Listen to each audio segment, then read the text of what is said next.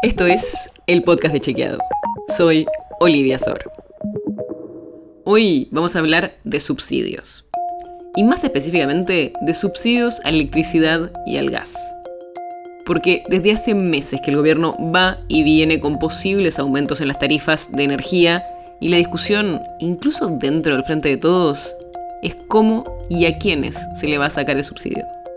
El gobierno propuso en las audiencias que se hicieron que las boletas aumenten un porcentaje de lo que subieron los sueldos el año pasado.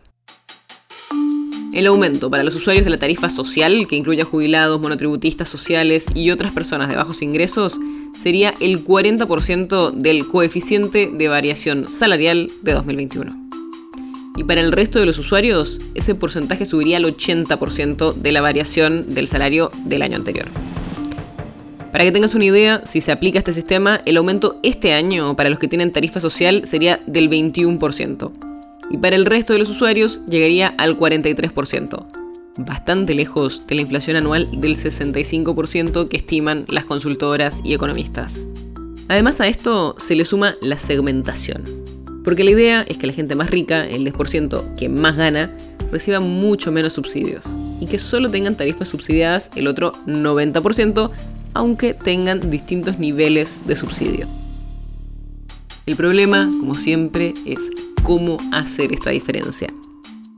La propuesta del gobierno pide que se le saquen subsidios a zonas geográficas de alto poder adquisitivo y que se limite a los que ganan menos de 315 mil pesos de ingresos y que tampoco se subsidie a quienes tengan tres o más inmuebles registrados, tres o más vehículos de menos de 5 años y aviones o barcos de lujo.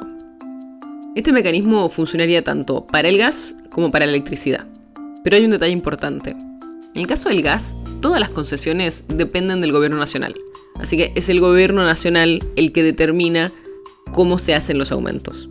Pero en la electricidad, el gobierno nacional solo controla a las empresas del área metropolitana de Buenos Aires, Edenor y Edisur. El resto de los aumentos del país lo tiene que definir cada concesionaria, que depende de las distintas provincias. Y en todo esto hay un condicional bastante importante, porque como te decía, todavía no se aprobó este sistema. Incluso hay bastantes internas en el gobierno con respecto a esto. En el caso de la electricidad, después de las audiencias, la decisión final de los aumentos en la Ciudad de Buenos Aires y el Gran Buenos Aires termina en el Ente Nacional Regulador de la Electricidad, el ENRE. Y en el caso del gas, para aplicar los aumentos en todo el país, solo se necesita el aval del Ente Nacional Regulador del Gas, el ENARGAS. Igual hay que ver cómo sigue la discusión para ver si efectivamente se van a aplicar estos aumentos y cómo se van a hacer los aumentos tarifarios. La nota sobre la que se basa este episodio fue escrita por José Jiménez.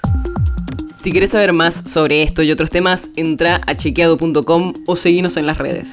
El podcast de Chequeado es un espacio en el que de lunes a viernes te contamos qué de lo que escuchaste o circuló es verdadero o falso. Y te traemos datos para que puedas entender mejor las noticias. Si tienes una idea, algún tema del que te gustaría que hablemos en un próximo episodio, escribinos a podcast.chequeado.com. Y si te gustó este episodio, seguinos en Spotify o en tu app de podcast favorita y recomendanos a tus amigos. Es una producción de Chequeado, producción en colaboración con Posta.